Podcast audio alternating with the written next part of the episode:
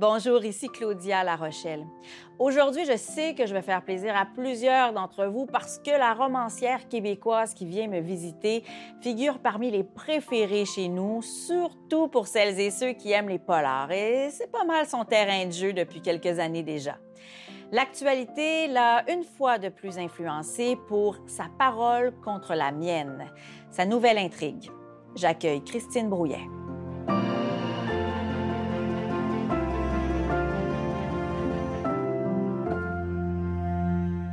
Dans ce nouvel opus, il est question de victimes d'harcèlement et de crimes sexuels, une histoire qui survient dans la foulée des vagues de dénonciation. Hélas, ces affaires ne se sont pas toujours soldées à l'avantage des plaignantes. La Myriam, imaginée par la romancière, est une journaliste déterminée à rendre justice à une amie victime des agressions d'un animateur vedette. Elle est convaincue qu'elle tient ce qu'il faut pour faire éclore la vérité. Avec la collaboration d'un policier aussi motivé qu'elle, le passé de la célébrité, son entourage, ses relations et ses anciennes vies seront déterrés. Mais si ce n'était que ça, ils ne sont pas au bout de leur peine. Christine Brouillet, elle, est plus inspirée que jamais. Et nul doute que ce roman-là n'est pas qu'une histoire policière divertissante. Il y a un message derrière. Il fallait qu'il y soit. Mais qu'entendait-on précisément d'un point de vue légal par harcèlement et agression? Qui mesurait la gravité d'un geste? Décidait s'il devait ou non être sanctionné, livrant son auteur à l'opprobre? Quelles preuves devaient fournir les plaignantes de leurs allégations? Que valait un simple témoignage en cours? N'importe quel avocat de la défense rappellerait au jury que la mémoire est une faculté qui oublie, demanderait pourquoi les plaignantes n'avaient pas fait ces révélations plus tôt, suggérerait qu'elles avaient peut-être des raisons pour s'être tues, sèmerait le doute. Jacques Gervais n'était pas magistrat, mais ces questions lui semblaient légitimes et le rassuraient. Tout comme le fait que DSK n'avait jamais été condamné malgré toutes les accusations qui avaient pesé sur lui, ni Gian Gomeshi. Roson s'en tirerait sûrement aussi. Bonjour, Christine Brouillet. Bonjour, Claudia La Rochelle. Christine, il fallait, j'ai l'impression qu'il fallait que tu écrives sa parole contre la mienne, que c'était comme tellement majeur dans la société, toi qui t'inspires des événements de la société, que tu ne pouvais pas passer à côté d'un sujet aussi gros. Écoute, ça s'est fait d'une façon tellement étrange. Je travaillais sur un projet avec des, euh, personnages, des, quatre, garçons qui se rencontrent à l'enfance, qu'on qu voit grandir. Et j'étais avec un ami qui est auteur et comédien, puis la pandémie a fait qu'on a cessé de travailler ensemble. Et moi, à ce moment-là, quand le tsunami de la pandémie est arrivé, je me suis dit, c'est pas possible, il faut pas que le mouvement, euh, moi aussi, disparaisse. J'ai eu peur, j'ai eu peur hein? que Ah ça. oui. qu'on- C'était tellement, on savait tellement pas où on allait, puis pour combien de temps et tout ça, que j'ai craint que ce mouvement que je trouve si important euh, soit, soit, soit anéanti. Alors je me suis dit non, moi je vais faire un roman qui va dire euh, ce que les femmes euh, vivent, euh, des, des agressions. Donc c'est un roman qui est sur euh, des prédateurs sexuels. Et on les voit, on les voit à partir de leur adolescence euh, jusqu'à 30-40 ans plus tard. Donc, ça se passe entre 1985 et 2017, début du mouvement euh, MeToo. Ouais. Puis, euh, je trouvais ça important de dire à quel point c'est difficile pour les victimes parce qu'on dit aux gens portez plainte, portez plainte, mais euh, est-ce qu'on est, est-ce que les femmes sont écoutées? Et c'est toujours la question, c'est toujours c'est sa parole contre la mienne Toujours. Tout le temps. Puis je comprends que le doute raisonnable doit exister, puis qu'on ne veut pas en- envoyer des innocents en prison. Mais. euh, Mais c'est souvent sa parole qui, mais qui le ça. remporte, hein, C'est plutôt ça. que la mienne. Oui, mettons. voilà. Donc, moi, j'avais envie de. de, de- ben, je ne dis pas que je fais la lumière sur le, le sujet, parce qu'on on a tellement de travail à faire pour arriver à, à changer des lois, parce qu'il faut que la- qu'on repense la justice, là, euh, Ouais. vraiment. Il y a eu des, des- de minimes victoires euh, dans l'actualité euh, il, y a, il y a- il y a quelques temps déjà, mais déjà, je, je sens tout de même, hein, je, je vais être optimiste, je sens quand même un certain vent d'espoir. Oui. Oui, oui, il y a un vent d'espoir d'abord parce que de plus en plus de personnes prennent la parole de tous les âges, qui est très bien. Et puis quand on voit des films comme celui d'Émilie Perrault, Monique Néron, La parfaite victime, ça nous donne une bonne idée de la, chemin de croix qu'il faut, ben, par lequel il faut passer, mais qui pourrait être changé. Et moi, ce que je souhaite, c'est que de plus en plus de, magistrats, les gens qui, qui, écrivent les lois, qui soient, qui se mettent, qui descendent un peu, qui parlent aux gens, qui vivent les drames et qui essaient. Il faut changer les choses, mais c'est vrai que euh, ça bouge. En tout cas, au moins, c'est pas stagnant. Il y a des choses qui se passent. Puis, euh, ben mon Dieu, moi, j'ai apporté ma petite pierre à l'édifice. Et, euh, Puis, il fallait l'arrivée d'une nouvelle génération aussi pour prendre le relais et porter ça haut, ce, drapeau-là, ce drapeau, ce drapeau de l'espoir, puis ce drapeau du changement aussi. une génération qui n'est pas la tienne, qui n'est pas la mienne non plus, et une génération aussi qui donne beaucoup de de, force, euh, d'espoir dans, le futur. Puis je me disais, toi, en écrivant ça, est-ce que ça a rouvert des plaies qui étaient peut-être pas cicatrisées? On a toutes eu notre petit ou gros MeToo. Oui, je ne connais pas de femmes qui ont jamais vécu quoi que ce soit de désagréable, entre désagréable et dramatique et dangereux et mortel. Il y a vraiment la, la, courbe est longue. Mais c'est évident que j'ai vécu des brimades, j'ai vécu des choses désagréables. Euh, mais euh, c'est pas tant ça, moi, qui m'a... C'est de penser à toutes les femmes qui ont été, elles, dans des choses beaucoup plus dramatiques que ce qui a pu m'arriver. Et je me dis, il faut prendre la parole, il faut la maintenir, cette parole-là, parce que c'est vrai que les choses vont changer euh, si on en parle, et puis qu'on en parle beaucoup. Puis c'est l'éducation qui va tout changer aussi. Les prochaines générations ne seront pas les générations euh, des, des, choses que j'entendais, moi, quand j'avais 20-30 ans. Euh, on va de moins en moins les entendre. Puis ça, c'est très bien. Il y a des choses qui sont plus acceptables, qu'on ne penserait même plus dire. Et ça, c'est tant mieux. Puis moi, je me dis, quand je me promène près des écoles, j'écoute les enfants parler, tout ça, puis je me dis, les petits garçons, ils ne seront pas pareils. Non, non, c'est la fin des mononcles. C'est ça. Puis ça, ben, c'est bien. Puis c'est le travail qu'il faut qu'on fasse pour, pour changer ça. Puis, ben, moi, j'ai de l'espoir dans l'éducation. Puis tu as ajouté ta pierre avec, euh, avec sa parole pierre. contre le... Non, mais quand même. Puis c'est intéressant parce que pour ce livre-là, tu as dit, Maude, Graham, on va la laisser de côté.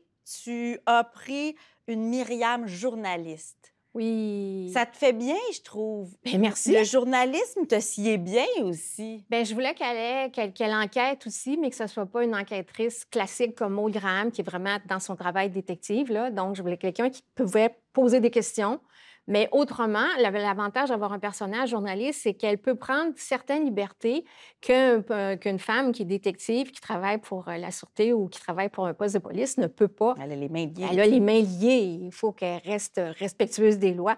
Alors moi, je me suis dit, Myriam, ça lui donne un petit peu plus de... Elle a plus de cordes, mettons. Mais il y a d'autres difficultés qui surgissent parce qu'il y a des, des possibilités qu'elle n'a pas. Elle avait répondu à ses baisers mais avait tenté de l'arrêter quand il avait commencé à déboutonner son chemisier. Elle voulait prendre son temps, pour se connaître mieux. Il avait ri. C'est justement ce qu'il ferait, se connaître mieux. Il l'avait serrée contre lui, elle s'était dégagée. Il avait attrapé sa queue de cheval, l'avait tirée vers lui, elle s'était débattue, avait dit qu'elle avait ses règles. Gervais s'était figé quelques secondes avant de la prendre par le cou, elle avait eu peur qu'il l'étrangle l'avait supplié de la laisser tranquille. Il l'avait forcé à s'agenouiller devant lui, avait violé sa bouche avec son sexe. Puis, il avait terminé son café. Comme si ce qui venait de se passer était anodin. Il l'avait même remercié pour cet espresso qui avait chassé les effets de l'alcool. Il pouvait maintenant prendre le volant et rentrer chez lui. Mélissa s'était ruée vers la salle de bain pour vomir. Puis elle s'était glissée sous la douche y était resté un temps infini. Christine Brouillet, je suis toujours avec toi. As-tu encore Là, c'est Claudia qui écrit des livres puis qui, qui angoisse à tout bout de champ, qui pose des questions à Christine, qui dit Hey, moi aussi, j'angoisse. Bienvenue dans le club. J'ai des doutes. Des puis moi, je suis toujours étonnée. Voyons, Christine, des doutes encore. Ouais. Un livre par année, un roman par année, toujours Depuis des près succès. de 40 ans depuis près de 40 ans et toujours des succès. Toujours. C'est quoi ta recette? Il n'y a pas de recette. Peut-être que la recette, c'est d'écrire dans le doute, mais, euh, Mm. mais à chaque fois que je termine un livre, je le donne à mon éditrice et ce sont des moments extrêmement désagréables. Je me dis, j'ai- elle n'aimera pas ça, qu'est-ce qui va se passer? Puis euh, je vais le mettre aux poubelles. Puis je suis dans le doute tout le temps. J'ai pas d'idée quand je termine un roman ce que ça vaut. C'est. euh, donc, ça me- peut-être que ça me maintient sur, euh, sur le qui-vive et que je fais attention. Je relis beaucoup, beaucoup. Quand je décris, je relis beaucoup. Au fur et à mesure, je relis, je retourne en arrière et tout ça. Euh, mais euh, il n'y a pas de recette. Si- S'il y avait une recette, on ferait tous des best-sellers. Puis, euh, tu sais, on- non, il n'y a pas de... Il faudrait... Il faut pas non plus qu'il y ait une recette parfaite parce qu'il y a des livres qui n'auront pas nécessairement un succès populaire, mais qui sont des livres précieux, qui sont importants, qui doivent être lus. Mm. Et euh, tu es une très bonne ambassadrice pour ces livres-là parce que tu ne te contentes pas de parler de gros pavés qui fonctionnent bien. Puis il en faut des locomotives comme ça. Il faut Oh, des, euh, des Guillaume Musso et des gens Oui, oui, qui vendent bien parce que c'est ce qui fait vivre une maison d'édition qui peut prendre des chances pour un auteur moins connu. Mhm. Donc, il faut de tout. Mais euh, c'est, c'est pas juste limité à. C'est pas juste le, le- le succès. Il y a plein de choses qui. Moi, après, après tant d'années, je sais que c'est 80% de travail, 10% de talent, puis 10% de chance. Parce que la chance fait aussi partie euh, du succès. Être à la bonne place au bon Oui, puis moment. t'es sympa aussi, les gens t'aiment. J'ai euh, commencé il y a longtemps, là, tu sais, donc euh, je suis un genre de vétéran. Oui, sauf qu'il y a des vétérans quand même qui m'ont dit qu'ils le disent, d'autres qui, qui le diront, qui le diront pas, mais ils sont déçus de la réception de leur livre. Ils pensaient que toute leur vie, ils pourraient vivre de leur art, de leur plume, et on dirait que c'est plus difficile que jamais de rester dans les rangs quand on est une vétérane. C'est sûr que c'est difficile, puis c'est sûr qu'il faut occuper le terrain, mais euh, il faut mettre de l'argent pour ses vieux jours parce qu'on ne sait pas ce qui va arriver. Mais quand on choisit de vivre de, sa plume, il faut être conscient que euh, tout n'est pas, il n'y a rien de garanti. D'un roman à l'autre, euh, moi, ça peut se terminer. que le public me suive avec autant de fidélité depuis tant d'années, je sais que je suis privilégiée, mais ce n'est pas un droit acquis. J'ai déjà eu beaucoup de chance sur toutes ces années-là. J'espère que ça va se poursuivre, mais il n'y a rien qui, qui me garantit ça. Puis c'est peut-être ça qui me force aussi à faire des efforts, à prendre des risques, à me dire euh, la, la série Monogramme fonctionne bien, c'est sûr, mais de temps en temps, je me dis non, non, il faut que je me mette en péril, puis je fasse quelque chose de différent.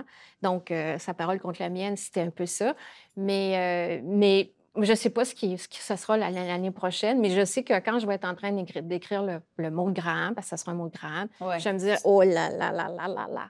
En fait, dans un Ben, roman. Aussi. Oui, bon vieilli. Mais c'est dans un roman, quand tu- moi je suis rendue à la moitié, c'est la panique. Là. Puis euh, je me dis toujours, dans un roman, il y a une seule intrigue, c'est comment l'auteur va se sortir de ce merdier. Ah oui. Puis là, je me dis, pourtant, je fais des bon. plans, je fais des plans, puis Oui, oui, tout. toi, t'es Puis je devrais tout savoir à la fin, mais oh, Je non, sais. je vis dans l'angoisse. Je suis une psychorigide angoissée, c'est comme ça. Oui, Et je ne changerai pas, hélas. Tu dis toujours ça, ça me fait rire. Puis tu, tu, tu es aussi une, une épicurienne, t'aimes la bouffe, t'en mets partout. Oui, il y a quelques Euh, restaurants. Bon, exactement. Et ça, je le sais, je m'y attendais. Mais t'es pas la seule qui fait du polar, qui, qui, qui tripe sur la bouffe. C'est quoi le lien entre roman policier et bouffe tout le temps? Écoute, il faudrait que tu assistes à ma conférence littérature et gastronomie, littérature noire et gastronomie. C'est quand? Euh, mais c'est, euh, en fait, je pense que quand on écrit des choses aussi horribles que ce que nous écrivons, euh, on a besoin d'une représentation euh, absolument l'inverse de la vie. Et manger, souvent, c'est un acte en plus de partage. Et c'est un acte qui qu'on nous contente tout de suite, que tu fasses la cuisine. Si tu mets les bons ingrédients, ça devrait être bon. Puis tu l'as tout de suite. Tu écrit un roman, c'est sur un an, deux ans. Ouais. Si tu n'as pas de résultats immédiats, c'est la même chose pour les enquêteurs. Les Moi, je connais beaucoup d'enquêteurs qui sont des bons vivants parce qu'une enquête, c'est long. Tu n'as pas les résultats d'ADN immédiatement. Tu n'as pas ci, tu n'as pas ça. Il faut que tu sois patient quand tu, fais quand tu mènes une enquête. Mais quand tu te retrouves après avec tes collègues, bien là, tu es autour d'une table. Il y a quelque chose, tu es tout le temps dans la mort, puis il faut que tu ailles quand même dans la vie aussi. C'est deux choses qui sont complètement différentes, mais euh, c'est, c'est- moi, en tout cas, c'est une chose que j'ai remarquée très, très souvent. C'est fréquent chez les auteurs, chez les, chez les vrais enquêteurs. Euh, on, est, on, on est des bons vivants. Il faut. Puis nous, comme lectrices, comme lecteurs, on est entre la vie et la mort, toujours avec tes livres. Et on salive énormément. Mais j'espère. Mais ce livre-là, c'est une porte vers une grande libération aussi. Euh, je pense que ça va faire une différence. Il faut le lire. C'est sa parole contre la mienne, chez Druide. Merci, Christine Brouillet. Merci infiniment, Claudia.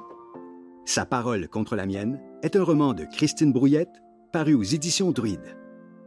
Animation et recherche, Claudia Larochelle. Réalisation, Michel Pelletier. Production exécutive, Nadine Dufour. Merci à nos partenaires, la Grande Bibliothèque et les studios Audio Z. Claudia Lapage est une émission de Savoir Média disponible en ligne, à la télé et en balado-diffusion.